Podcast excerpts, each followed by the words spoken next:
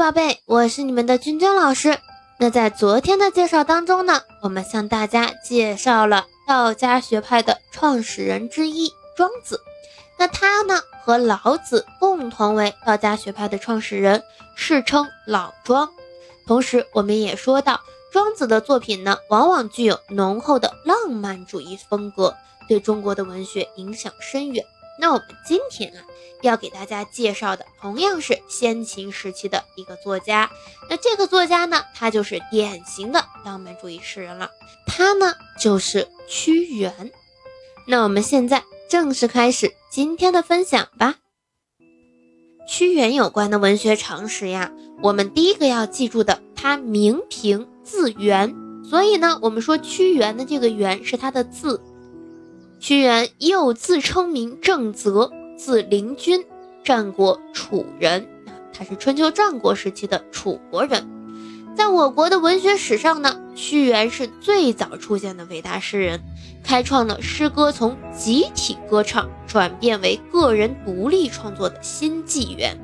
所以，我们屈原对诗歌的贡献啊，这是非常大的，我们一定要记住。同时呢，屈原是我国积极的浪漫主义传统的奠基人，与波兰的哥白尼、英国的莎士比亚、意大利的但丁并称为世界四大文化名人。啊，这是最新的一个提法。我们要听到世界四大文化名人，要知道有我们的屈原。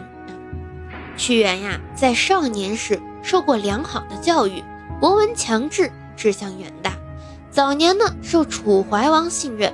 任左徒、三闾大夫，监管内政外交大事。屈原提倡美政，主张对内举贤任能，修明法度，对外力主联齐抗秦。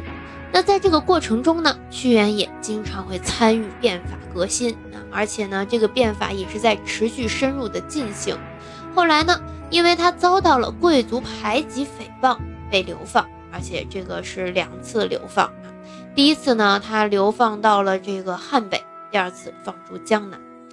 后来呢，楚国被秦军攻破以后，屈原因为不忍目睹国家沦亡，深感政治理想无法实现，而自沉汨罗江，以身殉国。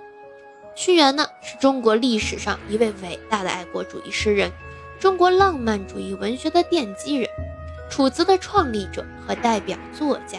开辟了香草美人的传统，被誉为楚辞之祖。这里边涉及了很多文学常识，所以我们就好好梳理一下。屈原作品的出现，标志着中国诗歌进入了一个由大雅歌唱到浪漫独创的新时代。这个我们刚刚也说了，其主要作品呢有《离骚》《九歌》《九章》《天问》《涉江》等等。以屈原作品为主体的《楚辞》是中国浪漫主义文学的源头之一。以最著名的篇章《离骚》为代表的《楚辞》，与《诗经》中的国风并称为风骚，对后世的诗歌产生了深远的影响。那屈原在他的作品当中有这样一句话：“路漫漫其修远兮，吾将上下而求索。”屈原的这种求索精神呢？成为了后世仁人志士所信奉和追求的一种高尚的精神。我们刚说的这句话呢，它来自于《离骚》。我们要记住了《离骚》的一个小常识啊，它是我国古代最长的一首政治抒情诗。当然，这个用到的也比较少。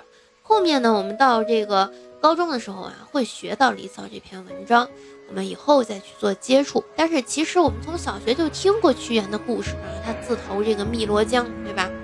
我们普通的百姓呢，害怕屈原投身汨罗江之后被江里的鱼虾吃掉了身体，所以呢，他们就有这个粽子啊投到了江里，那慢慢的就演变成了我们的端午节啊，我们就把这个再跟大家提一下就行了。